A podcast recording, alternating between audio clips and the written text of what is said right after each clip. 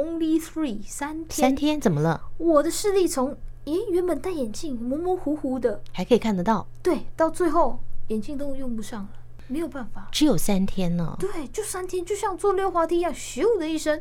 嗯，我觉得我的视力本来是仔细一点还可以看得清楚，就是戴眼镜。到最后，我眼镜脱掉了，我在看什么我都不知道，就是感觉有点像透明镜片的眼镜，然后你在镜片上抹很多类似凡士林那种感觉，在看世界，就糊成一块就对了。啊，对，真的。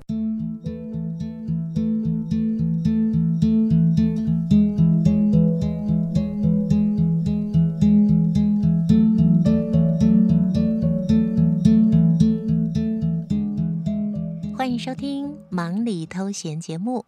今天我们邀请的贵宾是街头艺人淘气小杰。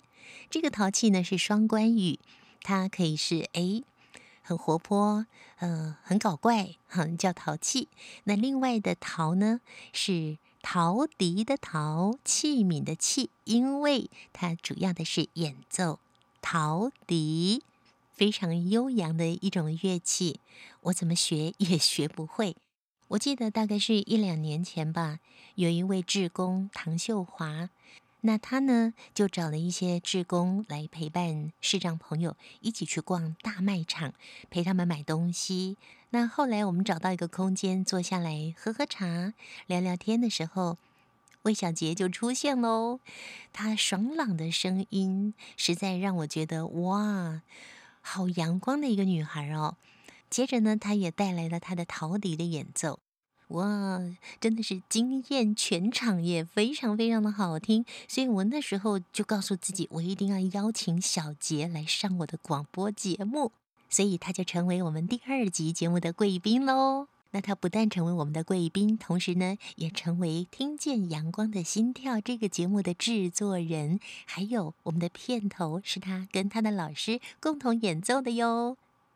我特别请他演奏这首《小星星》，就用这首《小星星》欢迎小杰出场喽。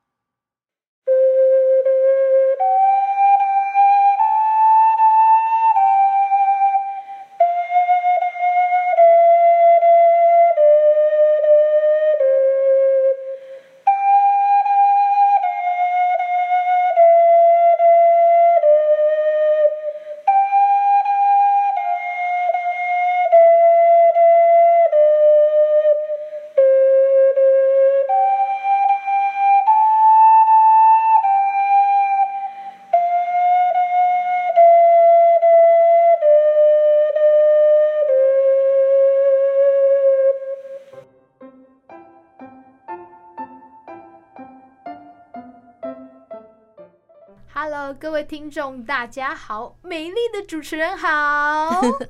我最喜欢听小杰说话了，他说话好甜啊，而且呢，他很喜欢说笑话哟。嗯、呃，听过你演奏陶笛是。哎，你为什么陶笛可以演奏的这么厉害哦？我们等一下一定会告诉大家你花了多少心思来学，而且你也已经拿到了街头艺人的证照了，对不对？我拿到新北市跟台北市街头艺人的证照。嗯，你眼睛目前的视力是怎么样的呢？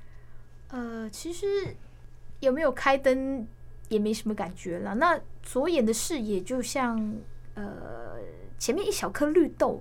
差不多那个大小这样子而已，嗯、对，所以几乎全盲了。对，左眼的视野只有一小颗绿豆啊。对啊，右眼是已经全部都看不到了。那是从小就这样吗？哦，不是，我是一个中途失明者。那我跟大家解释一下，嗯、所谓的中途失明呢，可能就是呃，在人生的成长过程之中，可能遇到遗传基因的病变呐、啊，嗯、或者是受到灾害或伤害，导致眼睛看不见。那你是属于哪一种呢？啊、呃，我应该是属于脑部的病变吧，嗯、因为我长了一颗脑瘤。从十八岁开始，对，就是十八岁那一年，就是高职，嗯、我就读的是复兴商工的广告设计科。那十八岁那一年刚毕业，呃，觉得自己画画的功夫好像还不是很好，所以决定去画室。再多待一年，去加强就对了。对，嗯、那老师在前面就会摆一些石膏像、一些静物，嗯、甚至旁边有一颗小小的柳丁、苹果或球。那老师很自由，让我们做一百八十度，自己去选一个角度，选一个你喜欢的角度，对，去画。嗯，可是很奇怪，老师常常就说：“哎，小杰，你怎么少画了一颗柳丁啊、苹果，或者是边边角角的，呃，比如说球啊，或者是一些小静物。”嗯，我就跟老师说：“啊，可能是角度的关系吧。”所以我也没有去在意，呃，我眼睛有点模糊的状况。嗯哼，你不知道你模糊哦？呃，那个时候我有戴眼镜，嗯、那看东西好像会有影像重叠，我以为是散光，嗯哼，所以我就眼镜摘下来，摘下眼镜再戴上去，哎，就好了。哦，所以没有去正视这个问题。是，然后嘞，然后慢慢的就是接近大学联考，嗯。我考完试，那画室的老师就是希望妈妈可以来讨论关于我要就读哪一所大学。你想要读哪一所大学？我想要读关渡的台艺大，嗯哼，台北艺术大学。台北艺术大学。那、嗯、那个时候很奇怪，我填志愿几乎是趴在桌子上，嗯，写字。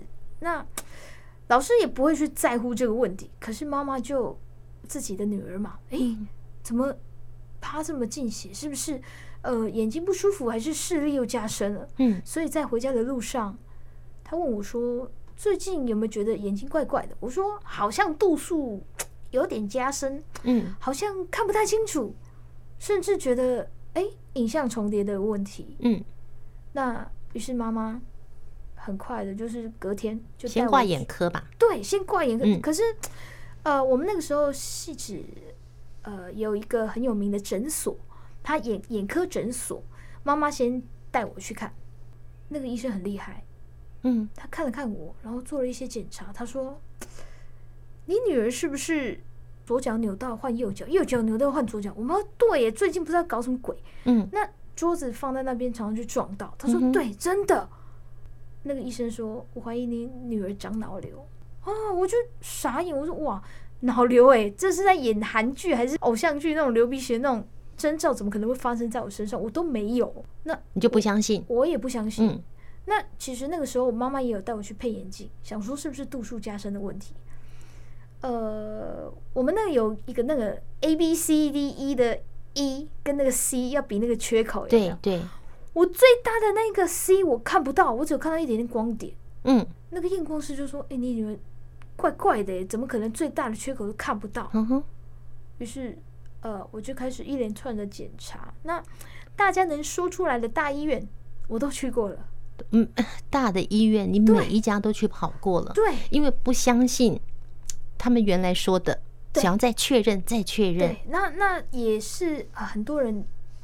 的帮忙就说，哎，哪一间的医院哪个医生很厉害，你可以去检查一下眼睛。嗯嗯啊，呃，甚至是说，呃，亲朋好友的介绍哦，或者是呃，有些嗯眼睛可能有不舒服的人，那他们就说，哎，哪个眼科哪个医生很厉害呀？你可以去看看。这样就你看，大概是全国都跑透透了哦，几乎到处跑透透，而且那个时候不知道是 心理影响生理，还是生理影响心理，就三天。Only three 三天，三天怎么了？我的视力从诶原本戴眼镜模模糊糊的，还可以看得到，对，到最后眼镜都用不上了，嗯，就都看不到了，没有办法。只有三天呢？对，就三天，就像坐溜滑梯一样，咻的一声。嗯，我觉得我的视力仔细一点还可以看得清楚，就是戴眼镜。嗯，到最后我眼镜脱掉了，我在看什么我都不知道，就是感觉有点像，嗯，跟宜家分享一下，感觉就像。你戴着一个透明的眼镜，就是透明镜片的眼镜，然后你在镜片上抹很多类似凡士林或者是一些药膏，然后那种感觉，那种感觉在看世界，就糊成一块就对了。对，真的。然后呃，刚开始的我也是常常跌跌撞撞的，就是左一片淤青啊，右一片就是淤血啊，这样子，嗯嗯，常常就是这样。小杰，那时候你的心情一定很糟，哇，真的是。我看着爸爸妈妈去上班，妹妹那个时候她读高中，看着妹妹去读书，一个人在家里，我可以从早上坐在沙发上。其实说真的，我看不到窗外的风景，可是我感觉得到，呃，阳光，因为我家有落地窗嘛，我就坐在窗边。我坐到，呃，因为妈妈是在做自助餐，所以她中午有办法可以拿餐回来给我吃。我坐在那边，我可以一天都不喝水、不吃东西，就是。很难过。嗯嗯。那说真的，我不曾在我爸爸妈妈还有我妹妹面前哭。呃，你都躲起来哭？对，而且我以前是，我现在也是跟妹妹就是睡同一间房间。嗯。那有的时候我不想影响到她的心情，因为她明天还要上课。对。所以我就躲在被子里面偷哭。我也不敢大声的哇哇哇这样哭，嗯、就是 默默的掉眼泪。嗯、那说真的，那段时间心情真的是五味杂陈，而且很痛苦啊！真的没有办法跟任何人说，因为我觉得跟父母说一定会造成他们心情更糟糕、更痛苦，因为他们已经真的非常痛苦。对，所以我不想再加深他们的痛苦，嗯，更伤心。小杰是一个很贴心、很孝顺的女儿。嗯，你不说我都帮你说，真的。像对我爸爸跟妈妈，尤其是我爸爸，他觉得他非常非常的自责，反倒是我安慰他说：“爸爸，你不要想太多。嗯”那也许这是我嗯这一生或这一辈子呃的功课，嗯、或是呃所遇到的难题。嗯、那我觉得我慢慢的现在已经克服了。眼睛的部分刚开始真的都是。关在家里没办法出门，嗯，那家人牵着我出去，我也很害怕。是，到现在，我现在就是可以自己坐大众运输工具，比如说台铁啊、捷运啊，爬爬走，四处爬爬走，对啊，然后去找朋友啊，或者是去跟朋友吃饭这样子。对对，那是从看不见到，从你看得到到你看不到这段路走过来，大概有多久的时间，你才可以走出去面对外面的阳光呢？其实。跟宜家分享一下，我今年已经看不到迈入第十五年了。嗯哼，那你看起来那么年轻，真的没有。可是其实说真的，这十五年走过来，现在回首一看啊，真的是有酸有甜有苦有辣。嗯，就是不管怎么样的心情，其实都有经历过。嗯哼。那其实让我重新站起来最大的动力是我的父母，爸爸妈妈给你的爱。因为其实刚开始看不到长脑瘤的时候，身体状况非常非常的差。那我大概每半个月都要进医院。那、呃不，每个月都要进医院，然后一住都要半个月以上。哇，对，然后那是要干嘛呢？检查还是要开刀还是要干嘛？是有的时候像。我好几次都是在家里昏倒，昏倒，昏倒，对，是因为那颗脑瘤造成的。对，没错。那、嗯、呃，爸爸妈妈带我去医院，那我进加护病房，呃，他们病危通知也签了五六张。说真的，是非常的危急，等于在鬼门关面前已经走了好几回了。嗯嗯，那会让我重新站起来的原因是，我从加护病房回到普通普通病房的时候，看到爸爸妈妈。睁开双眼，他们第一句话就说：“你可不可？你饿不饿？嗯，那你有什么不舒服的？我们赶快帮你处理。嗯，而不是说啊，你醒了啊，我我跟爸爸妈妈啊，我跟妈妈去上班了，爸爸要去吃饭了，要去呃干嘛？要去干嘛？不理你，都是先关心你，而且对不对？看到他们这样，妹妹也要上课，不可能来照顾我。看到爸爸妈妈这样蓬头垢面，然后为我熬出的黑眼圈，真的是看了真的是。”很想掉泪，可是我忍住了，因为我知道我哭，他们一定会更，在心里哭得更严重。我就暗自对自己发誓，我说 身体这么差，嗯，又要父母照顾，我不要一直过这种生活，所以我决定我要自己重新站起来。所以我就是慢慢的，呃，调养身体。像以前我有贫血的问题，嗯，那甚至用餐可能吃一两口就觉得。啊，头好晕，不舒服就不想吃。嗯、可是那段时间，我就一直对自己说：你要吃得下饭，你才有体力；你要喝得下水，你才能活得下去。所以我就一直逼自己，就是吃饭、喝水，那睡得饱、吃得好、嗯、喝得好，你自然身体就是慢慢的。康复起来就就这样子慢慢调好了，对，也不用再每个月跑医院。对，真的。那现在是有一些呃，可能有一些回诊的部分啊，可是那算是小部分了。嗯、对，已经就是不用，就是每天这样子坐在病床，然后呃，有些病房又没有窗户，那个感觉真的是很糟糕。嗯、就是好像被关起来的感觉，很痛苦。是，所以那个转折最大的关键点是来自于爸爸妈妈对你的爱，对，对不对？你也爱爸爸妈妈，你不希望爸爸妈妈为你难过，对，你一定要活得健康，活得越来越好。对，没错，也希望就是以后就是可以自己养活自己，不要让他们担心说啊，挂念还有个女儿，啊，眼睛看不到，呃，这样怎样怎样子，我就觉得我不喜欢这样子，我希望就是可以。呃，慢慢的生活自理，我可以慢慢的好起来，这样子，嗯，好激励哦。这一路来十五年，从你的发病发现那颗脑瘤到现在，是。有十五年的时间，是。在这中间流过眼泪，偷偷的哭泣，嗯，那看到爸爸妈妈对你的爱，你真的，我不要过这种日子，嗯，我要重新过我觉得好的，比现在更好的日子，是你做到了。你现在是街头艺人，主要的是陶笛的演奏吗？对对对。那你接触陶笛的那一段故事呢？哦，我跟大家简单明了的说一下。我记得那个时候我眼睛刚开始看不到，心情很差。刚好爸妈有朋友有友人要从南部北上啊，他们说诶要去英歌走走，那要我爸妈做地陪，那他们就问我说要不要去？我说当然不要啊！等一下我转个身，那个整个杯子都掉下来，或者是那种很贵重的艺术品，对，一陶瓷器艺术品，我赔不起啊，我不要。所以爸妈就说：“那我们就帮你准备点吃的，你在家里休息。”嗯，你就没去。那他们也没有待太晚，大概四五点就赶快回来，因为怕我一个人在家。嗯，那回来，我妈妈就是说：“小姐。”你不是常常在家里说你很无聊吗？我帮你带了一把陶笛回来哦。我说啊，妈，你常看那个什么小蝴蝶、小蜻蜓那个玩具，哎，吹不出声音。他说没有没没没有，我去某一间陶笛的店里面帮你买。嗯，对，我还请那个他们帮我挑。我这是好几百块，你吹吹看啊。就我就很没有兴趣。我就是跟妈妈在那边推来推去的时候，妹妹回来了。嗯，她说哎，怎么有陶笛？然后，然后妈妈就说：“哎，我买给姐姐的，不然你教她好了，因为妹妹有，哎，她会看谱。”嗯，然后她说：“好啊，好啊，来，姐姐你陶笛拿着。”然后，呃，我怕摔破，还把那个绳子挂在脖子上。嗯，那个时候那一本他送的歌谱非常简单，那可是我都不太会吹，像妹妹教我哆来咪发嗦，嗯，妹妹就会了。对，它就是因为它的谱很简单，就是假如说他画一个圈圈，空心圆，嗯，就不要按。实心圆你就按住，就很简单的谱。可是我都不会，音阶吹的很差。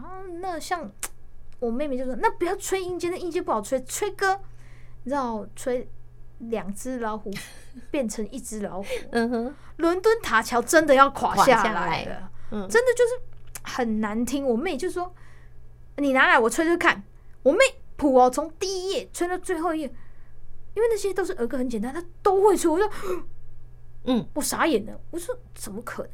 那我正要试的时候，我妈妈就说：“啊，完了，赶快去睡觉了，就赶我上床睡觉。”可是那一天晚上我睡不着，我翻来翻去，为什么像煎鱼一样？我就想说，我跟妹妹只是差两眼的视力，难道真的差那么多吗？她看得到，她就做得到，我看不到，我真的做不到嘛。嗯，我我那天晚上我真的没。你不服输吗？对，然后隔天早上，妹妹因为呃她读高中嘛，她社团有活动。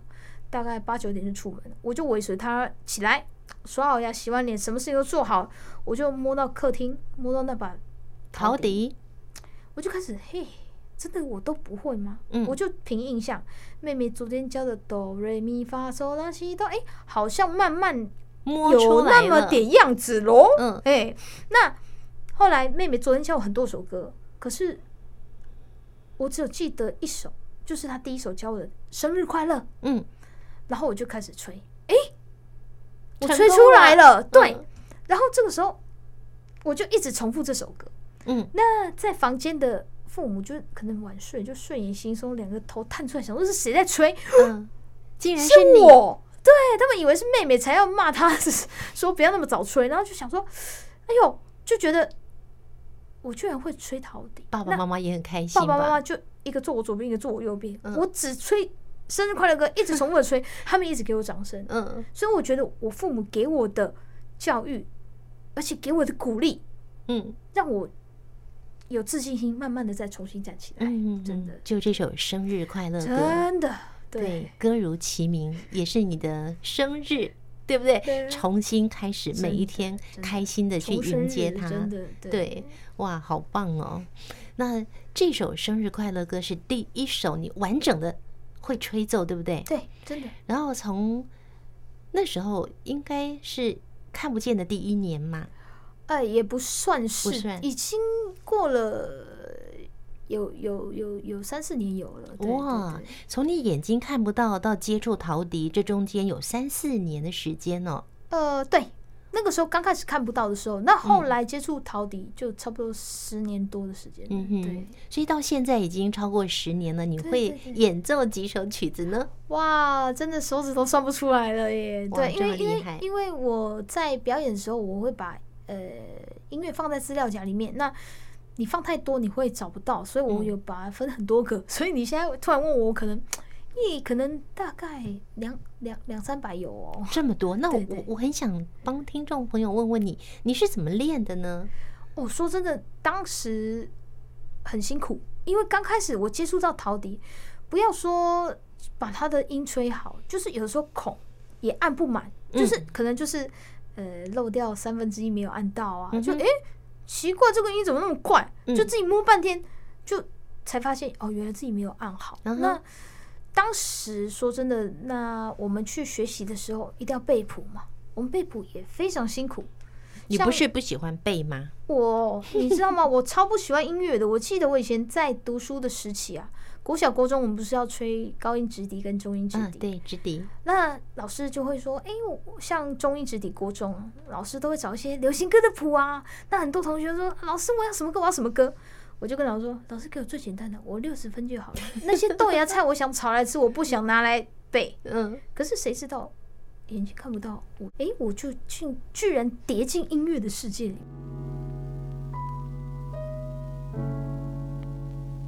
忙里偷闲节目，短短的十来分钟，你一定不过瘾吧？